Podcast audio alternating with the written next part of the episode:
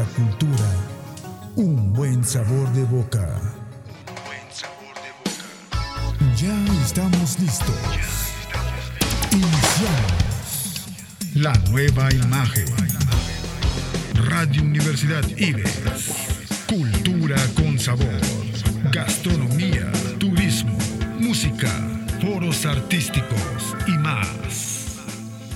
Iniciamos. ¿Qué tal? ¿Qué tal? ¿Cómo andamos? Excelente, excelente día. Es un gusto volver a saludarlos de nueva cuenta. Soy su amiga y servidora Janet Zavala. Esto, chicas y chicos, el día de hoy nuevamente es Cultura con Sabor. Así es, a través de la plataforma de la Universidad IBES y por supuesto desde Spotify, ahí nos pueden estar sintonizando todos, todos, todos, escuchen muy bien, absolutamente todos los miércoles en punto de las 11 de la mañana. Así que de este modo les digo bienvenidos a Michelle y a Carlos que estamos hoy aquí reunidos precisamente para hacer el programa, para saludar a toda la gente. ¿Y cómo están? ¿Cómo están amigos? Hola Janet, Carlos, pues estoy bien, la verdad estoy bien. Qué bueno que iniciamos la semana así. Y pues Espero que les guste mucho el programa. Hoy nos toca hacer poquitos, pero aquí estamos llevando a cabo el programa porque sabemos que a muchas personas a ustedes les encanta escuchar y sobre todo todas las cosas que les traemos siempre. Hola Janet, hola compañeras y gente que nos escucha. La verdad estoy muy bien, estoy muy contento. No están para saberlo ni yo para contarlos, pero ayer ganó mi poderosa máquina azul y estoy imparable. Me siento espectacular hoy y bueno, vamos a darle con todo en ese programa el día de hoy. ¡Ay! Está imparable, qué bárbaro este muchacho. es su segundo programa y viene con todo. Esa energía nos gusta mucho porque nos contagias a todos, contagias a quienes nos escuchan y nos contagias también a nosotros en el programa, a nuestro queridísimo productor, productor y maestro, amigo, Roma, saludos y desde luego a toda la gente, chicas y chicos y no tan chicos que nos escuchan siempre. Y pues bueno, hoy vamos a continuar. Esta es la segunda parte de lugares turísticos Así que hoy vamos a platicar de un lugar hermoso, un pueblo chiquito pero muy bonito, ¿eh? Y me refiero nada más y nada menos que Banderilla, Veracruz, que por cierto, durante el siglo XVI, al implantarse el camino de la Antigua a México por la vía de Jalapa, bueno, pues estableció una venta en el sitio que hoy ocupa actualmente este hermoso pueblo. Sin embargo, cuando comenzaron a circular las diligencias que portaban oro, plata y algunos tesoros con dirección hacia España, bueno, pues se instalaron postas o macheros, así se les decía, que, bueno, intensificaron las actividades comerciales en la región, pero también hubo muchas otras personas que se dedicaron al pillaje y constantemente saltaban las diligencias. Esto motivó a las autoridades para que a manera de señalamiento, bueno, pues fueron colocadas unas banderillas eh, prendidas en las copas de los árboles, prendidas pero no de columbres, sino, o sea, amarradas, sujetadas, porque hay quienes les dicen, ¿no? A los árboles de mayor altura. Y de esta manera, bueno, los viajeros sabían cuándo detenerse o avanzar sin peligro. Para esto, bueno, también quiero agregar que Banderilla eh, formaba parte de las tierras de Tlacolulan, posteriormente de Gilotepec, y por esa razón fue que durante la temporada de 1580 hasta el año 1870, Banderilla eh, fue paso obligado de descanso para viajeros. Y pues bueno, de este pueblo hermoso les vamos a estar platicando el día de hoy, muy, muy cerquita, prácticamente pegadito a Jalapa. Y pues bueno, Carlos, me parece que también tú nos traes un dato histórico muy interesante por compartir para todos nuestros radioescuchas. Así es, Janet, bien lo dijiste, que su riqueza está representada por minerales. En ese entonces era la gisonita, cales y también la bauxita. Y bueno, a principios del siglo XX, Banderilla fue un paso importante de armas. Eh, venían desde la Rica, cruzando por la meseta de Mazatlán, de ahí la ubicación estratégica de Cerro de la Martinica. Este lugar se le debe su nombre a que durante la dominación española fue un resguardo integrado para los soldados que vinieron de la isla de la Martinica en el mar de las Antillas. Ok, pues muchísimas gracias Carlos por compartirnos este dato súper interesante. Y pues bueno, en ausencia de nuestra queridísima amiga Citlali, que no pudo estar hoy con nosotros. Le mandamos un beso y pues bueno, esperemos que, que salga de sus asuntos el día de hoy. Fíjense que durante todo el belicoso siglo XIX, bueno, pues el pueblo de Banderilla vio pasar a las diligencias y a los eh, corceles pura sangre que transportaban nada más y nada menos que el presidente de México, Antonio López de Santa Ana. Así es, Banderilla fue primero una venta y más tarde una posta, misma que funcionaba como albergue o pasaba o, posada para cualquier tipo de, viajero. Así es, ya sea turista o sea que llevaba mercancía. La posta era un sitio de, cambio y custodia de bestias eh, que brindaban además otros servicios como hospedaje, lo utilizaban de bodega y también, bueno, pues de alimentos, pues había venta, ¿no? De, de algunos alimentos y demás. Y pues bueno, además de ser hospedaje y que pudiese uno adquirir comida, esta importante tarea de comunicación y transporte hizo que Banderilla, bueno, pues fuera un lugar de fuertes actividades económicas hasta convertirse en municipio en 1870. Datos históricos bastante interesantes sobre la fundación y la importancia que tiene Banderilla como un paso para el traslado de mercancía. Algo que también quiero agregar es que su clima es de 18 grados centígrados, que es frío, húmedo y que, bueno, dentro de su flora, eh, gente conocedora no me dejará mentir que van a poder encontrar, por ejemplo, el alamillo, el palo blanco, álamo, el aile, el palo de baqueta, el tepet y el encino. Además, dentro de su fauna, bueno, pues nos hemos encontrado diferentes animalitos como el tejón y también el palo blanco, ah, perdón, y también como el tejón, los armadillos, la ardilla, y pues bueno, algo que me gusta mucho también mencionar es que la economía está basada en la ganadería en este caso ganadería bovina y porcina. En su agricultura, bueno, pues les decía en algún momento dado que hoy en día ya no se cultiva la calabacita, pero el café, el maíz y el frijol, sí. Así que ya lo saben. Mientras tanto, vamos a ir a un corte y regresamos. Esto es Cultura con Sabor. Síganos escuchando. Si quieres marcar la diferencia y buscas nuevos retos, 25 años nos respaldan impartiendo educación en el estado de Veracruz. Somos una institución de prestigio con alta calidad educativa. Ofrecemos 14 licenciaturas, 18 especialidades, 8 maestrías y 4 doctorados. Disfruta de un mundo de grandes posibilidades gracias a los planes de estudio, costos accesibles, el programa de becas y las distintas modalidades de enseñanza. Porque tu futuro es nuestro principal objetivo. Ven, pregunta e inscríbete.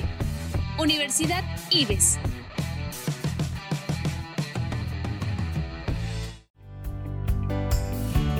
Bachillerato General del IBES Ven y forma parte de esta comunidad. Excelencia educativa, costos accesibles y programa de becas. Que nada impida tu formación.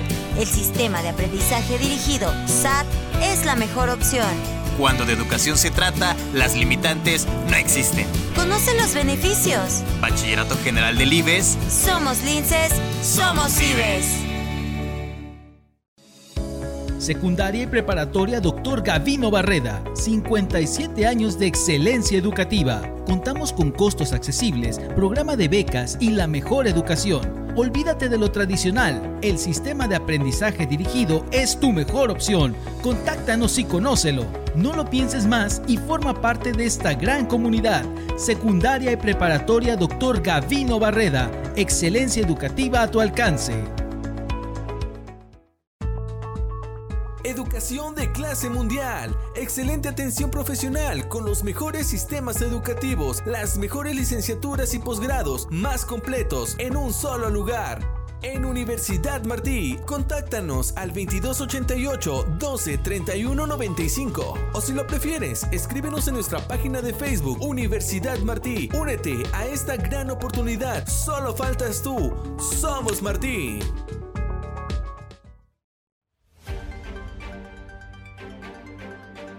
Mantente informado a través de las plataformas de Sociedad 3.0 Multimedios. Somos un portal de noticias, radio por internet y televisión. Entérate del acontecer local, estatal, nacional e internacional con veracidad y oportunidad. Síguenos a través de nuestras redes sociales.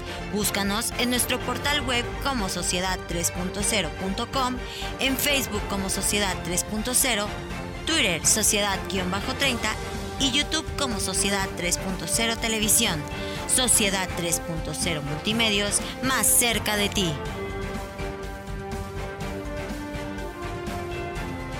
Muy bien, pues ya estamos de regreso en Cultura con Sabor. Así que, pues, Carlos, creo que tú también tienes algo súper interesante que compartirnos acerca de este bellísimo municipio llamado Banderilla. Claro que sí, Janet. Bueno, su colindancia es Gilotepec al norte y noroeste, también Jalapa al sur, Rafael Lucio al, al noroeste y Tlanelhuayocan al suroeste. Bueno, en Banderilla también podemos disfrutar de lindos paseos por el parque y su kiosco, así como de su bien ubicado recinto ferial, el cual cuenta con canchas para básquetbol, andador para correr, cancha para fútbol y diferentes pistas para patinaje y skate. Además, gimnasios para lucha libre y artes marciales.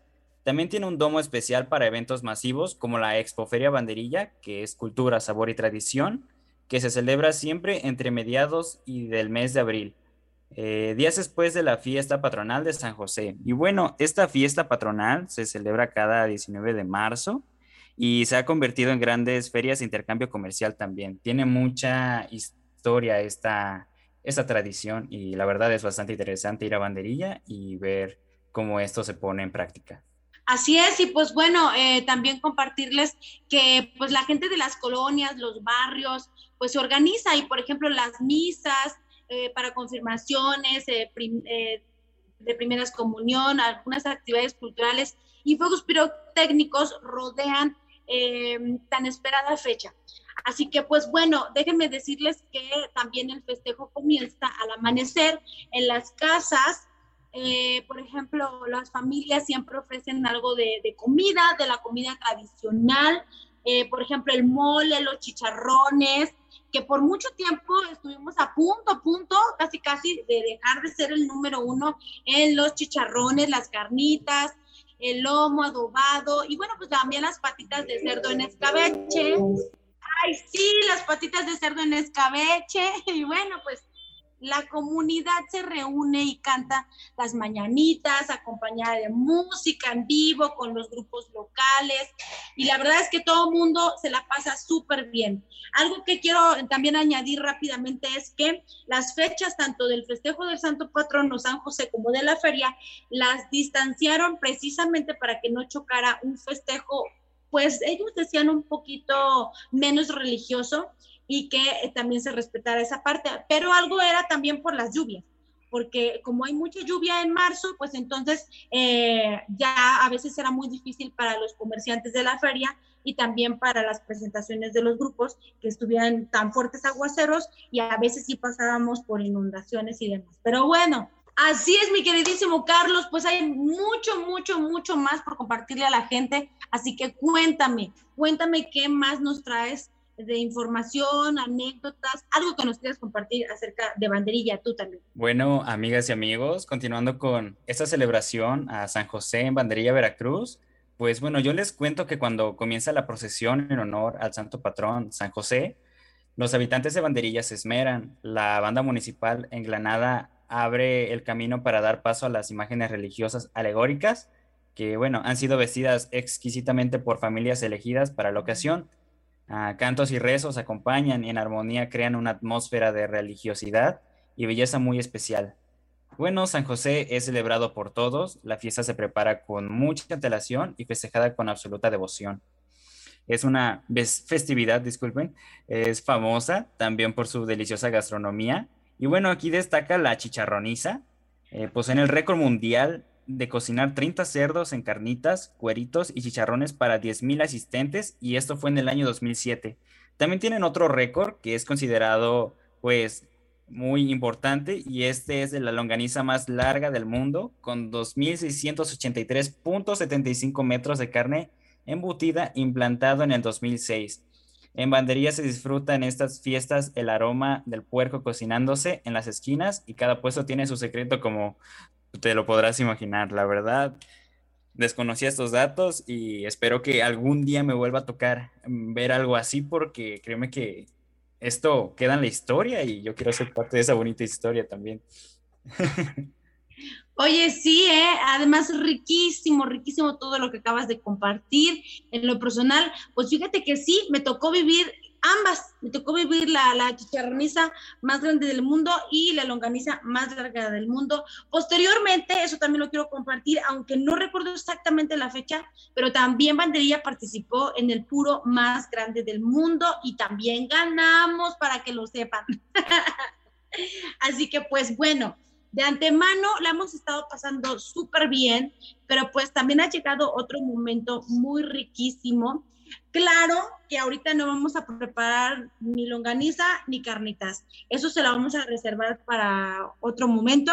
Hoy vamos a compartirles una receta, la cual, pues bueno, no es específicamente, mm, digamos, como de la gastronomía de este pueblo del que hoy hemos estado platicando, no es de sus platillos principales, pero quiero añadir que mucha gente ha empezado a dedicarse también a la preparación del pescado, aunque aquí en Banderilla no es un lugar este, meramente productor, ¿no?